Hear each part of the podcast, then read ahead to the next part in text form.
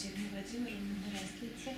А, Сегодня 29 уже января 2015 год, и мы продолжаем беседу. И хотела бы вас спросить про рождение образа. Вот как а, из пространства мысли это воплощается вот в материальном мире у вас? Как они находятся? Как это вообще происходит? Как цвет выбирается? Вот.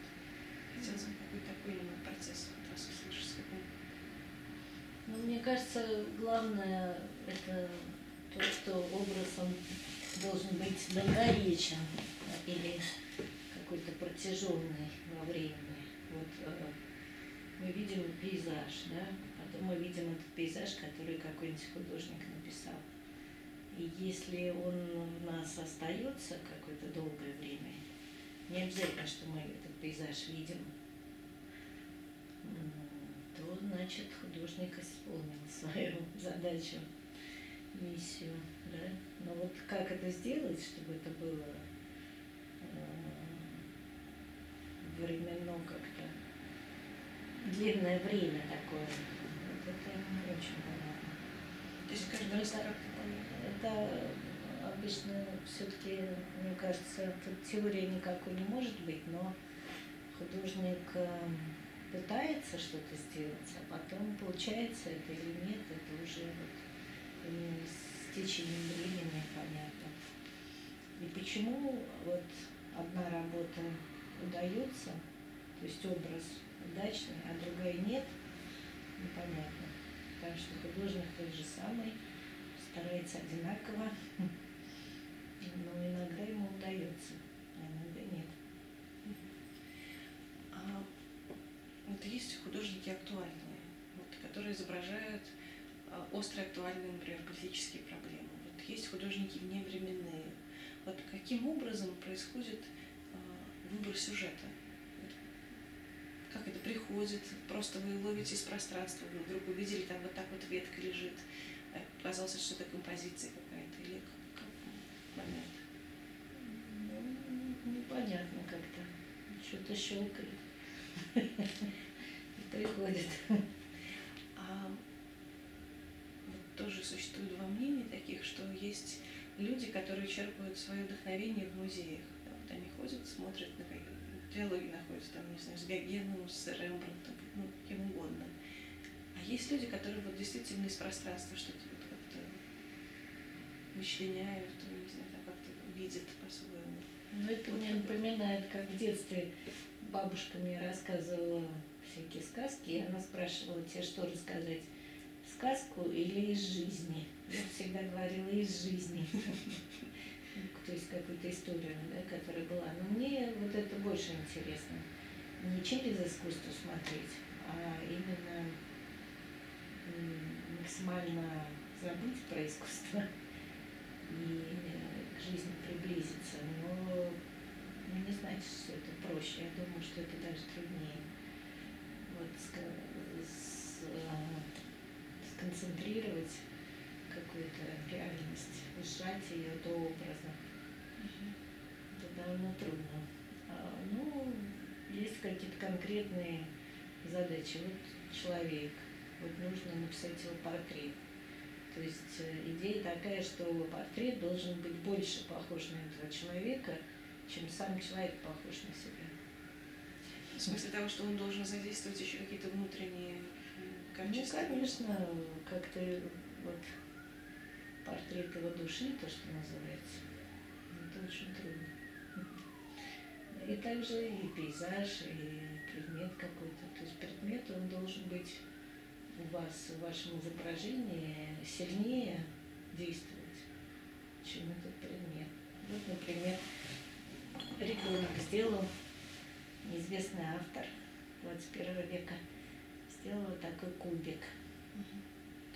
Вот, гениальный предмет искусства.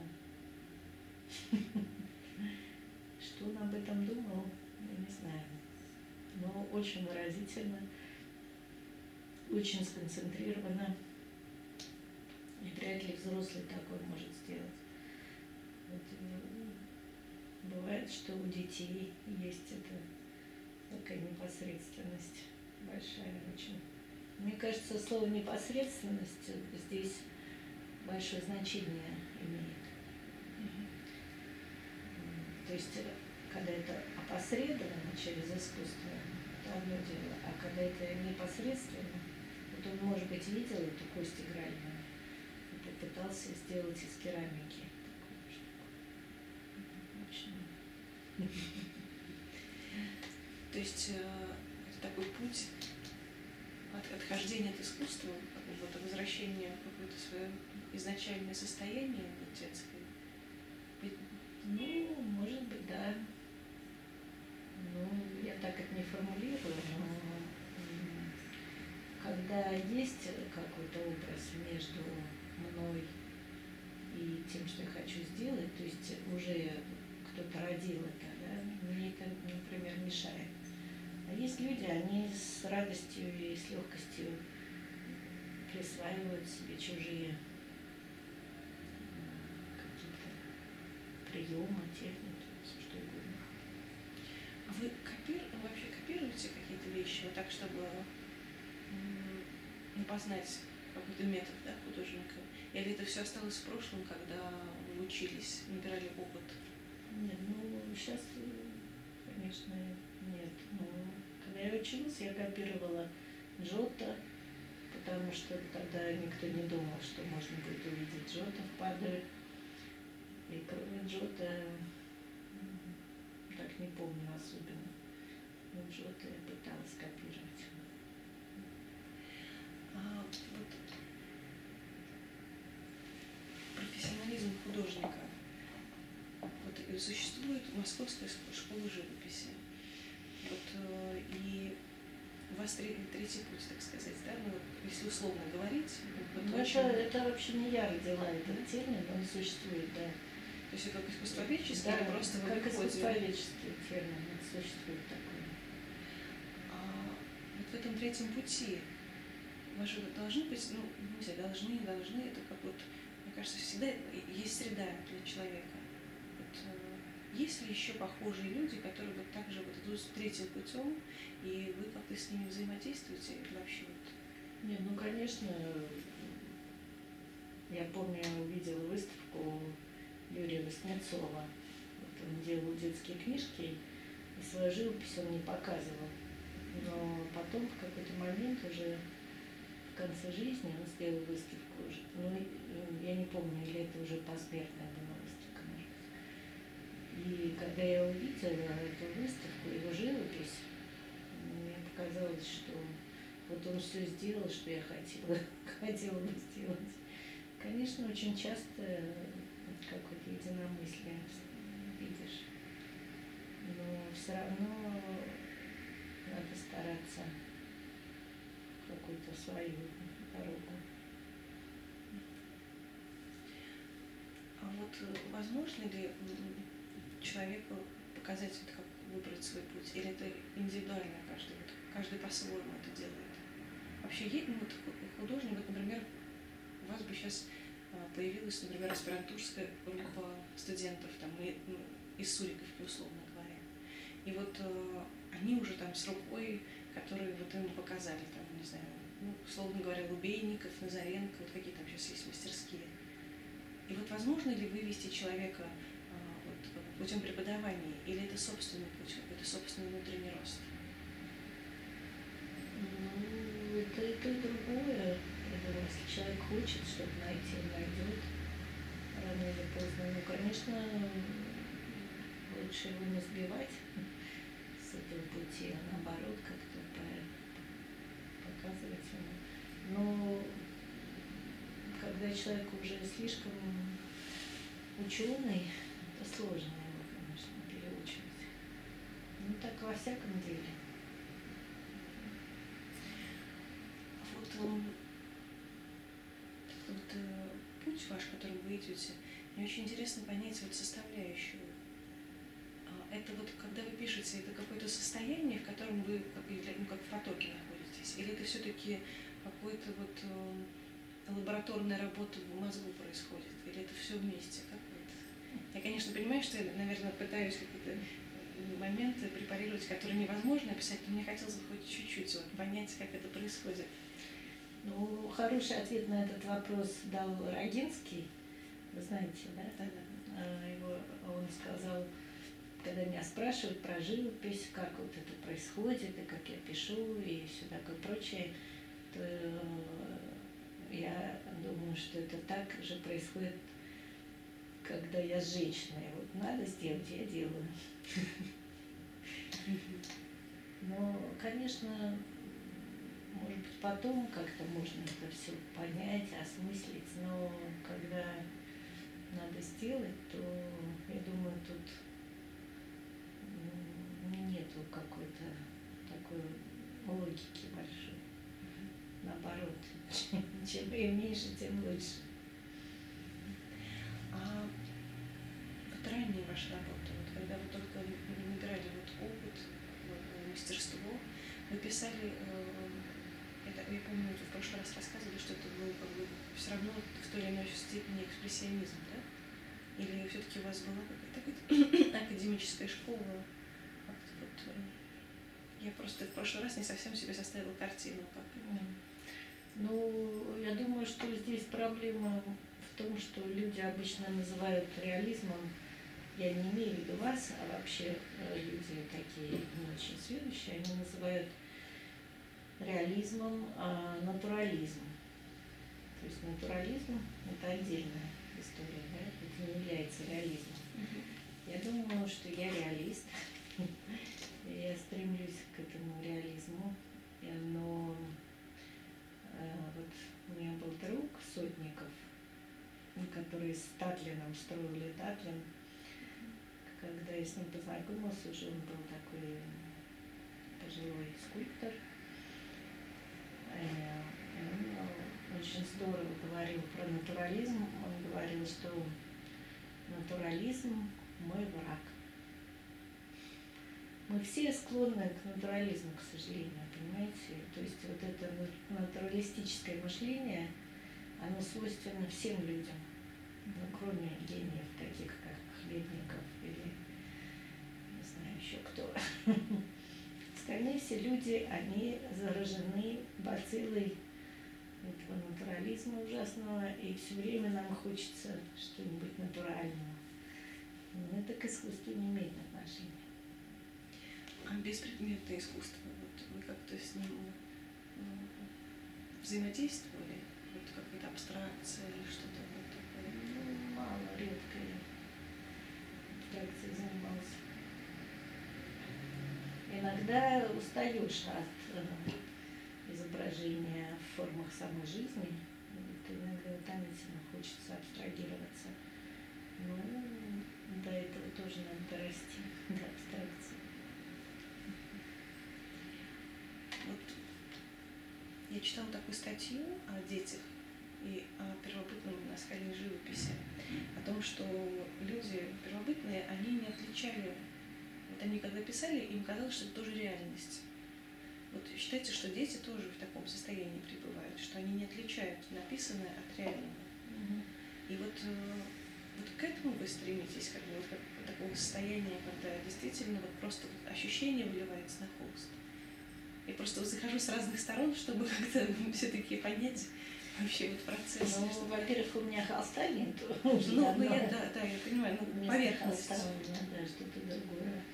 Ну, я не знаю. Конечно, то, что делает художник, это вторая реальность. Это безусловно. То есть у нас есть одна реальность, которая нам дана, и художник, вот ничего не было, и вдруг что-то он сотворил. Иногда это прекрасно, иногда не очень. А вот когда вы пишете свою работу, вы ей довольны? И как вот потом происходит взаимодействие с ней? Вы на нее смотрите, когда с ней в диалоге или написали, и она уже осталась как-то в своей, в своей жизни? Ну, со временем, конечно, меняется отношение. Когда я пишу, то мне все не очень нравится. Потом проходит время, я думаю, ну вот там пять лет назад было ничего. А есть люди, они наоборот, когда они пишут, они страшно довольны, потом они разочаровываются. То есть это в разные стороны процесс может идти. Но я думаю, она, если что-то там получилось, она должна отстояться и с каждым днем как-то наполняться, уменьшаться. А как э, вообще пришла идея собирать разного рода вот, артефакты, я бы их даже назвала вот эти вот э, какие-то дощечки, железо. Это просто как-то Ну, это м, ничего такого в этом нету странного. Обычно люди очень много внимания уделяют тому, что материал такой.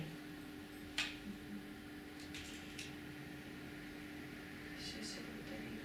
да. Так. Ну, это пока камера работает, давайте Мгм. просто что материал. Ну, то, что материал необычный, люди как-то в это очень сильно упираются. Я не думаю, что это так уж важно. И вот сегодня, например, мне уже э, грустно немножко, потому что настолько это стало общим местом. Не то, что я пытаюсь быть ка- каким-то очень оригинальным художником, но люди э, берут вот такой материал, немножко ненормальный, железо или дерево, и они считают, что это уже панацея что уже обязательно что-то они сделают прекрасно. Но это еще совсем не так. Ну, конечно, материал что-то диктует, но э, не знаю. Ну, ка- когда очень много начинается такой плагиата, то это значит, что надо вперед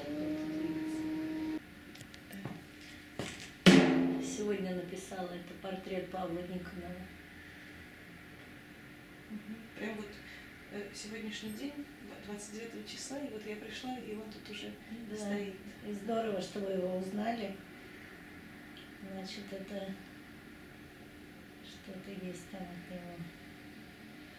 А вы его недавно видели и стали писать? Или это по памяти, или как у вас вообще? Нет, я вчера видела его на выставке Юрия Ларина. Там сделала такой маленький рисунок.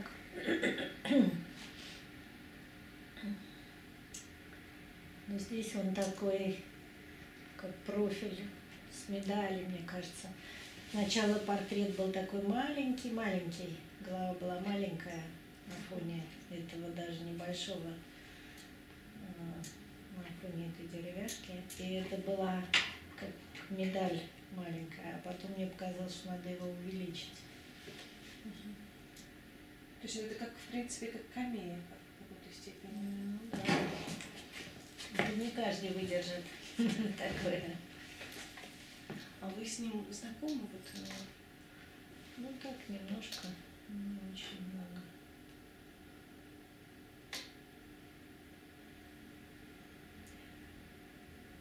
ну, он здесь такой вот прям трогательный, трогательный человек. Что-то в нем есть такое вот какое-то свечение, как он задумался, что-то такое вот. Он не художник, это, это важно. Да, что-то такое, даже какой-то арлекин.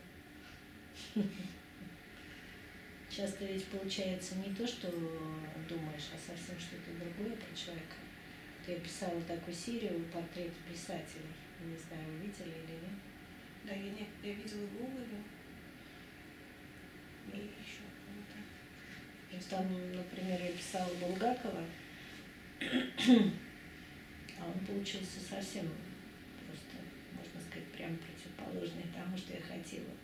Вот сам как-то. Но это такое общее место, да, что работа сама, что хочет, то и делает. Но тем не менее это бывает. И часто куда-то тебя ведет, куда ты и не хочешь. Я хотела Булгакова увидеть таким барином, а он получился чем-то другим, кем-то другим. Вот. Но интересно вот с, с портретами писателей, потому что у нас у всех разные отношения.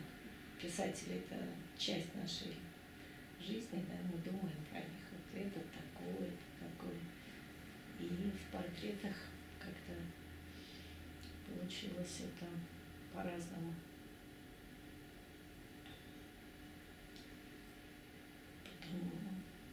Значимость писателя или художника такая вещь очень относительная, тоже со временем только проявляется.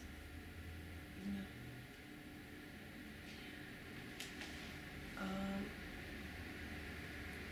вообще, э, вопрос, я задаю обычно художнику. Художник и зарабатывание денег. Это ведь очень сложный вопрос вообще. Мне кажется, даже мучительный для художника, потому что это, как бы, человек должен думать все время о том, пребывать в образе, а там, не знаю, то есть это забирает все время. Когда э, э, ну, делают заказ, если какие-то там есть э, запросы у людей, там, ну, мне нужно, чтобы было с промоутерными приборчиками, там, я не знаю, вот как у вас получается взаимодействие с заказчиками? Или человек уже приходит к вам, и он знает, что вот у вас такой стиль ваш собственный, и он с ним как бы уже заранее согласен. Или есть, приходит и требует, чтобы там был как-то...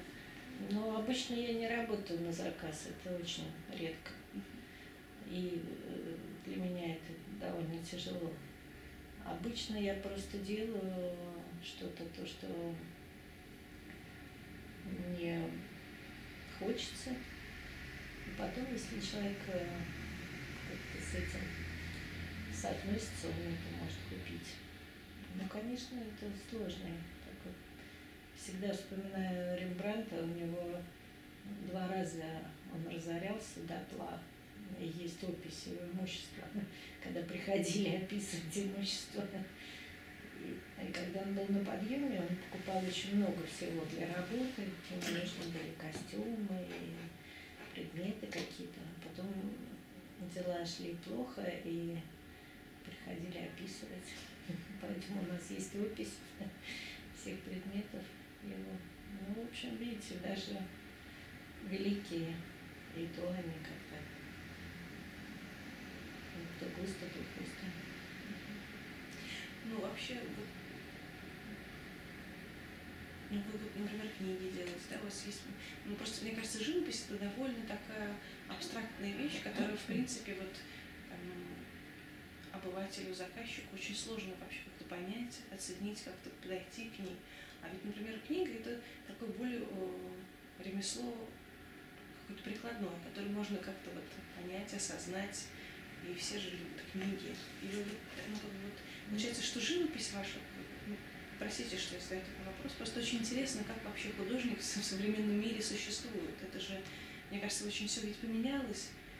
Нет, ну есть разные теории. Есть такая теория, что надо зарабатывать чем-то другим и для себя заниматься живописью. Но на практике так не получается. И можно вспомнить Третьякова, который ездил по художникам, покупал у них помогал им. А сейчас в Третьяковке, по-моему, комиссия по закупке, она переименована в комиссию по дарам. То есть наоборот, художник диспансирует Третьяковскую галерею, что, в общем, да, достаточно странно. Но, тем не менее, музеи иногда покупают, и как-то что-то происходит, ну, конечно, в основном частные люди. А выставки вообще, да, сейчас же, по-моему, такая же история, что чтобы сделать выставку, должен заплатить деньги или как-то, или все-таки существуют какие-то галереи, которые действительно там вот приглашают человека, вот, имя которого им знакомо и дорого. И они... ну, я никогда ни одной выставки не сделала за деньги, потому что это сомнительное такое удовольствие делать выставку еще за деньги платить, это уже чересчур. Но я делаю много выставок в Европе. Это, конечно, всегда бесплатно. Как вообще вот в Европе относятся к современному русскому искусству? Вот как вообще вот у вас получается взаимодействовать с галереями? Как-то это просто вот э, получилось, что вы выехали туда, вас узнали, и образовался круг галерей, который вас приглашает, или как вообще это вот происходит? Ну, это всегда очень сложно, потому что у галерейщика в глазах только одно слово «наживо», ему надо продать, и это понятно. А для художника это тоже хорошо, но, может быть, это не самое главное. Поэтому есть тут противоречие, которое называется «Искусство женится на деньгах». Ну, это то же самое, как у Рембранта. То хорошие семь лет, то тощие, то никто не зовет, то все начинают звать. А вот э, роль куратора в ваших выставках и вообще в современном мире, вот как вы оцениваете? Ну, я давно придумала такой термин, что, как известно, у нас были стили в искусстве. Последний был стиль модерн, после этого большой такой стиль называется куратизм. То есть куратор выступает в роли главного человека. Ну, такое время у нас, когда куратор хочет быть главным. Ну, а в ваших выставках вообще вот как-то кураторы бывают или вы сами себе куратор? Вы... Нет, у меня есть кураторы прекрасные. Юра Никич, например, с которым мы сделали писателя в руине. Еще несколько выставок. Последняя моя выставка в Пушкинском музее куратор была Анна Чудецкая. Это вот в личной коллекции, Да. Что кураторы есть, они нужны. А куратор, вот он, он делает развеску, или вы всегда присутствуете, или вы вместе работаете? Нет, но обычно вместе. Вместе. Потому что развеска это, конечно, очень важно. Как повешено. Когда у меня была в Русском музее выставка в Мраморном дворце, то я привезла 77 работ, а повесила 44. То есть я половину выкинула ради того, чтобы они висели как-то более значительно или значимо. Это очень редко, на самом деле, потому что художник всегда хочет как можно больше работ показать. Да. Но это не всегда правильно. Ну, то есть э, вы сами за собой следите, чтобы выдержать этот- эту паузу, ритм да, какой-то, чтобы это не, не давило. Нет, я не слежу, это часть работы. Понимаете, как она висит на стене, так и часть работы, как у нее внутри там все устроено. Так же и снаружи должно быть устроено правильно. Когда это неправильно устроено, то плохо дело. Но раньше, в советское время, приходилось участвовать на таких общих выставках. Это, конечно, трудно очень, потому что все работы, они друг на друга влияют, и получается такой шум да, вместо мелодии. А когда я стала делать такие персональные выставки, то уже здесь больше от меня зависело.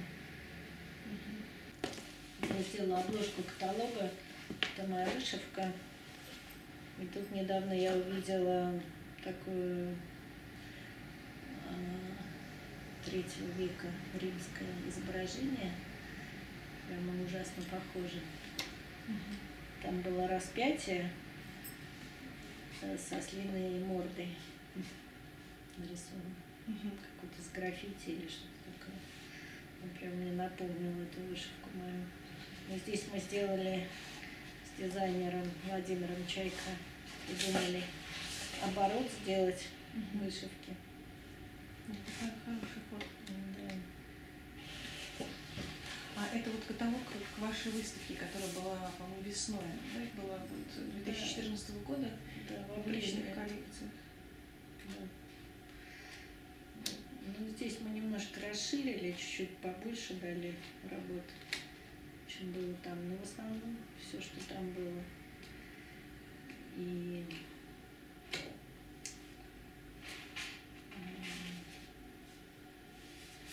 еще тут есть какие-то разные.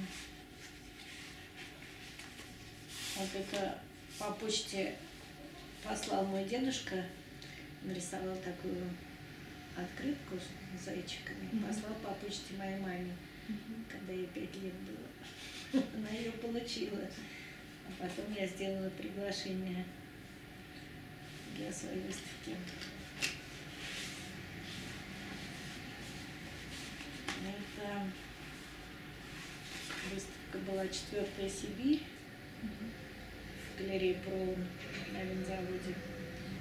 Я по Аби путешествовала и после этого написала такую большую серию про Сибирь. Хотела поближе перенести. Как мере. Это тоже путешествие с Басё в Японии. Э, Жила в деревне на севере Японии. Как раз там Басё ходил. Это мы с ним идем по дороге. А вы учились э, вообще вот японским, ну, китайским техникам?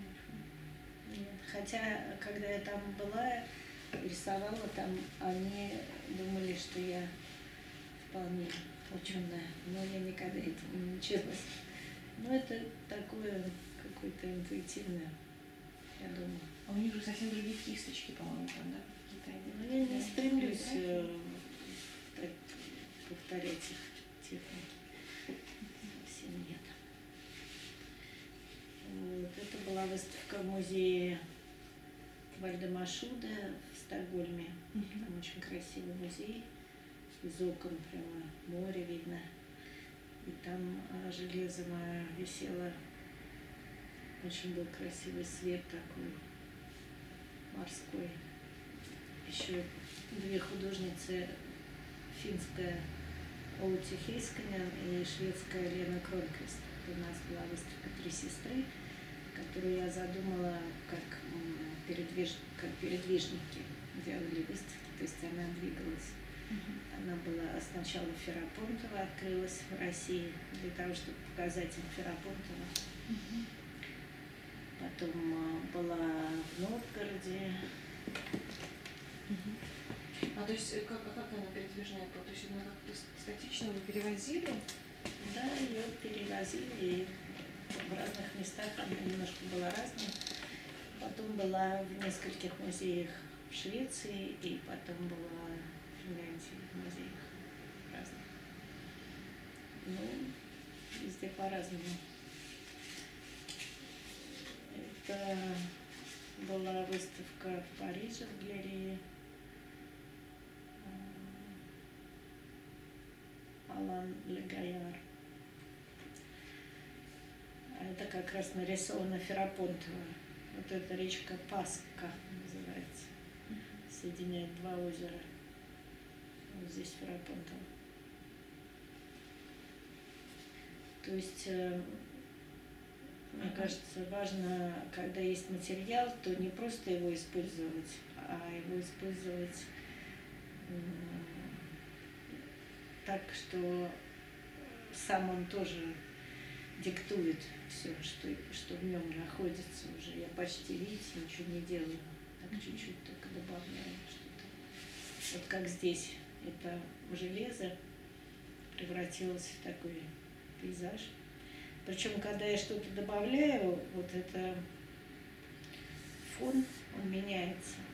Это удивительно. Он превращается в разные, в разные совершенно вещи, другие совсем. Хотя я его не трогаю. Мгм.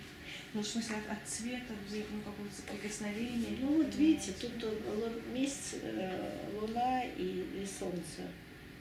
И вот это все превратилось в небо, конечно. Это вот парижская, да, выставка э, Ферапонтова. Это тоже Ферапонтова называется «Две фигуры в красных кофтах». Такие две женщины шли, они были одинаково одеты в красные кофты, белые платки с палками и зеленая, зеленая, зеленая трава. И когда я людям рассказываю, они говорят, а где же зеленая трава? Зеленой травы нет.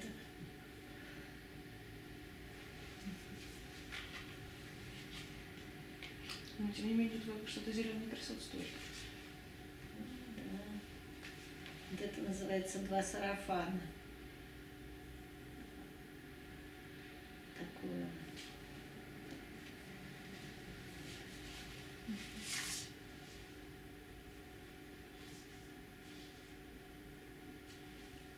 Это галерея Нади Брыкиной была выставка, называется «Счастливые пары». Там в основном были конкретные люди, все парами. А вы написали к, к этой выставке э, эту работу, или она просто подошла по теме? Нет, я ее просто выбрала, она была уже. Ну, там были несколько работ э, вот с предметами, а в основном там были люди. Там Вася и Маша. И счастливые пары такое интересное дело. Потом была выставка про Евгения Онегина, где я сделала Евгения Онегина вышивками. По-моему, тут нет у меня.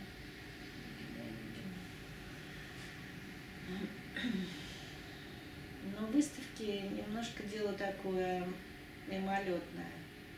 Конечно, оно запоминается, но мне всегда жалко, что столько труда и усилий, а потом это немножко повисит и снимается. Поэтому мне всегда хочется сделать что-то такое антивыставочное. Я сделала такую из керамики в Финляндии.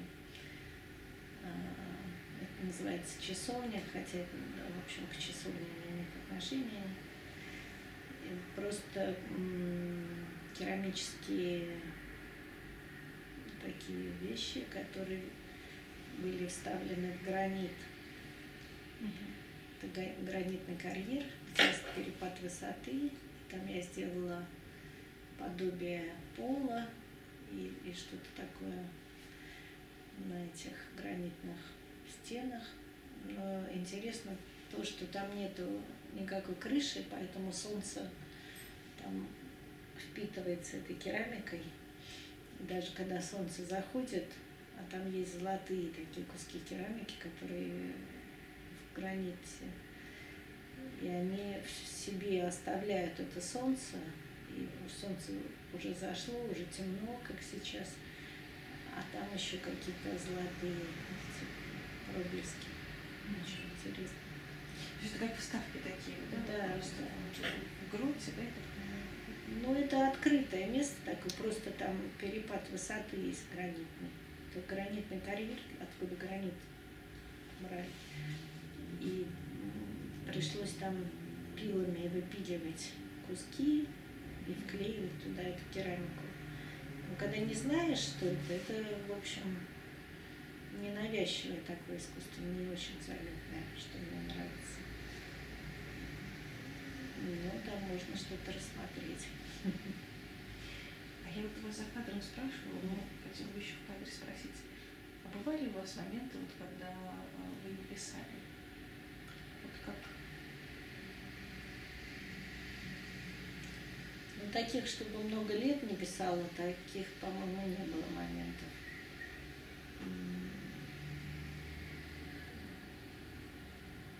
Ну, бывали такие, когда я делала вот керамику. Ну, когда я пишу, я чувствую себя человеком. Когда я не пишу, то не чувствую себя человеком. То есть накапливается что-то внутри, нужно какой-то выпуск, это как выпускать, да, на, на поверхность какую-то. Да, это, конечно, большое счастье писать, и это интересное занятие. Самое приятное ощущение – это фреска.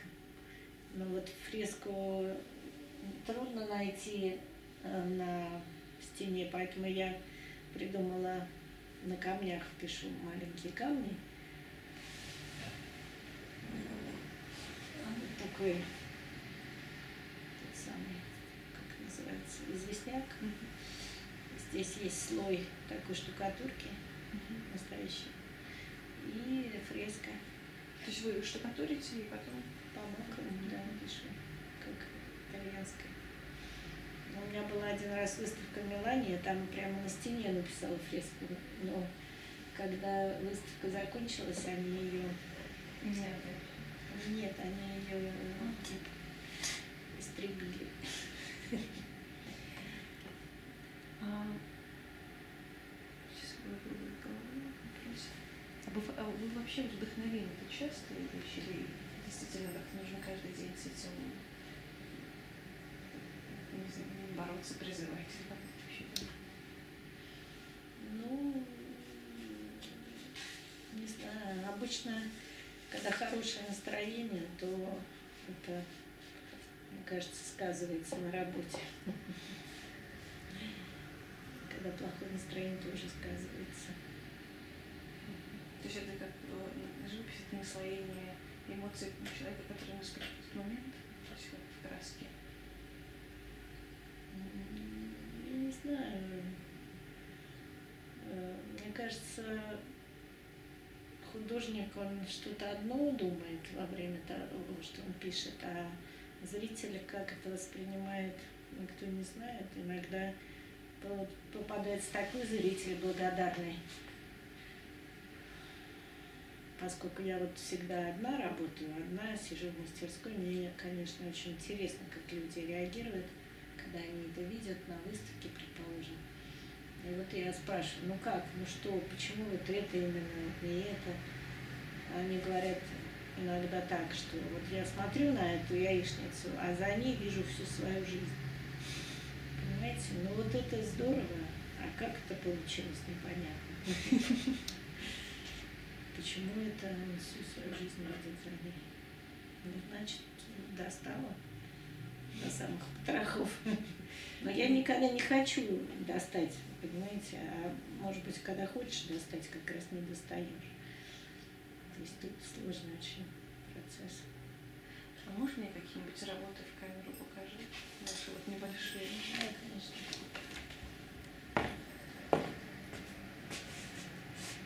Это нет, это не надо. Лучше вот, вот мороз, вот внизу. Вот это мороз, да.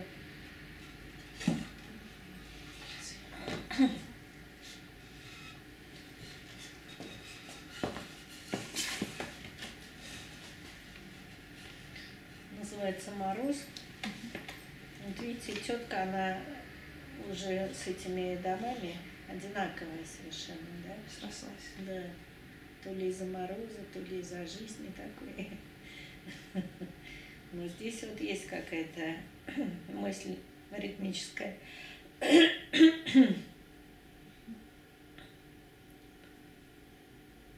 На морозе так всегда цвет красиво звучит. Но я стараюсь вот это все использовать. Видите, эти пеленки такие красивые из Вологды. У них настолько цвет благородный, уже тут такое помытое все. Но всегда, конечно, вот в чем проблема, мне хочется всегда большего, чем просто картинку сделать. Понимаете? Сделать картинку очень трудно. Но еще труднее сделать что-то, чтобы было не только картинкой, а вот именно образом. И это не всегда получается. Вы увидели вот эту вот э, женщину, сросшуюся с домами, или просто был такой сюжет, а когда вы э, приносили это вот на поверхность, это как-то срослось? Нет, я думаю, что я увидела просто женщину, которая шла по деревне, и я ее, может быть, нарисовала, но потом это получилось уже только когда я писала. То есть вы просто увидели в этом ритм и, и смысл какой-то вот появился, да? Ну да. Но это насилие, которое мы над образом производим, оно, конечно, не должно быть таким уж слишком очевидным. Мне кажется, когда очень много насилия, как вот в э, каких-то э, задуманных таких заранее стилях, да, может быть, иногда какой-то есть перебор. Что значит насилие? Насилие, ну, ну вот мы вот эту форму какую-то живую, мы ее там э, обязательно превратим во что-то. Мгм. Ну, это же, в этом есть насилие. Тут тоже есть какое-то насилие, да, но, может быть, я остановилась так вовремя. Не знаю. Проблема в том, что диапазон огромный изобразительный. Вы можете пойти в любую сторону. Вот одуванчики, быть. Еще у меня есть такая теория, что чем лучше работать, тем она хуже репродуцируется. Здесь вот нет такого ощущения живого чего-то в этих варежках, когда это репродукция. Угу. Наоборот, когда работа плохая, она хорошо репродуцируется. Угу. А дуванчики?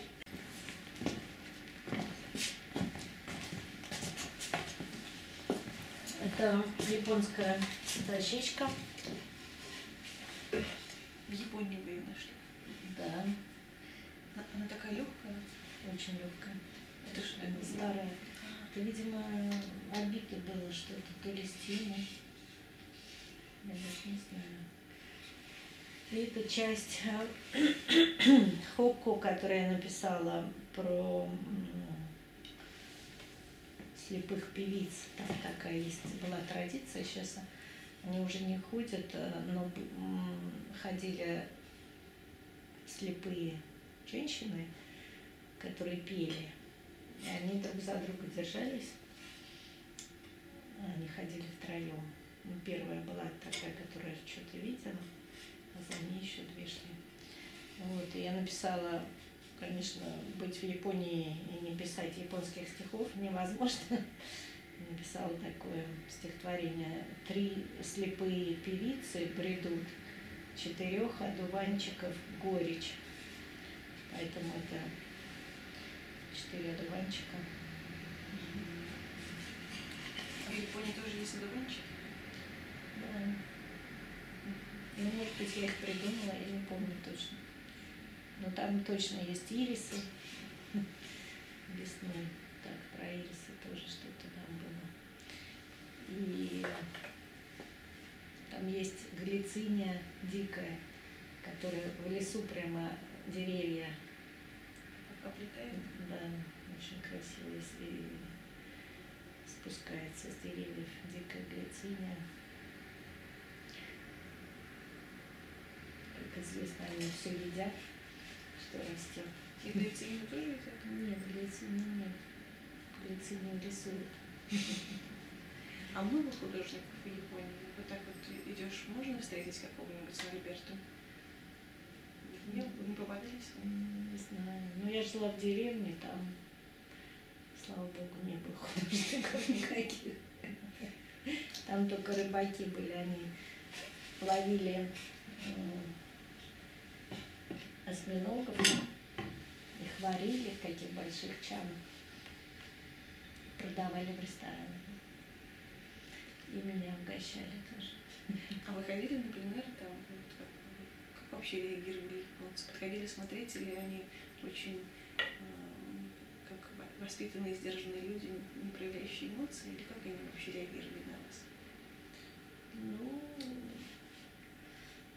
там в деревне не было магазина, поэтому я ходила обедать в дом для престарелых. В основном общалась там со старушками, старичками. Ну, сначала они очень благожелательно удивлялись, наверное, никогда не видели никакого человека из России. А потом а, в конце они попросили меня, чтобы я немножко преподавала. Я просила их назвать какого-нибудь любого художника японского, они не могли назвать никого. Нет одного? Ну, всегда есть интерес к этому, всегда люди рисуют, и маленькие, и старенькие. А на каком языке вы с ними общались? Ну, в основном с переводчицей.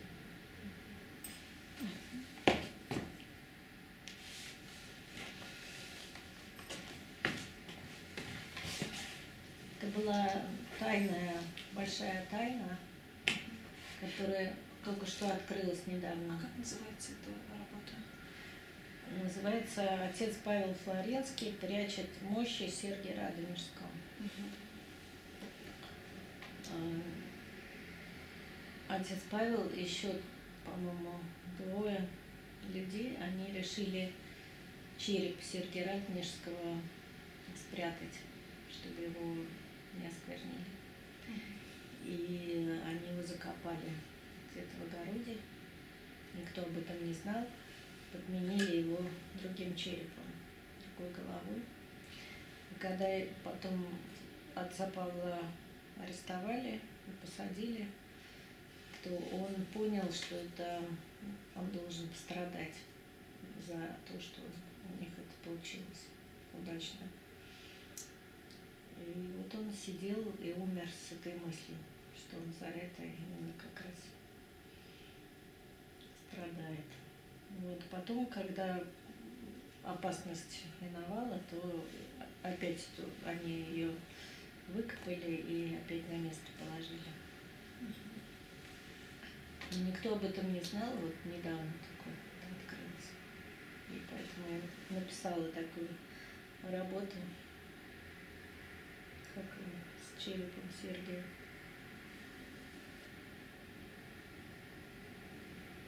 Потому что, конечно, это очень какой-то важный момент истории нашей.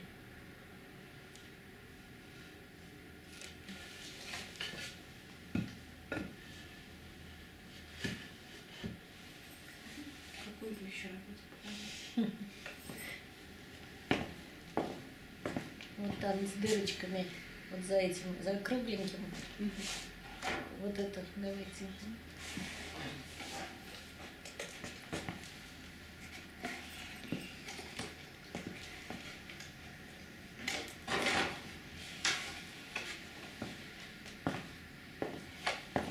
Вот это была такая железка с дырками.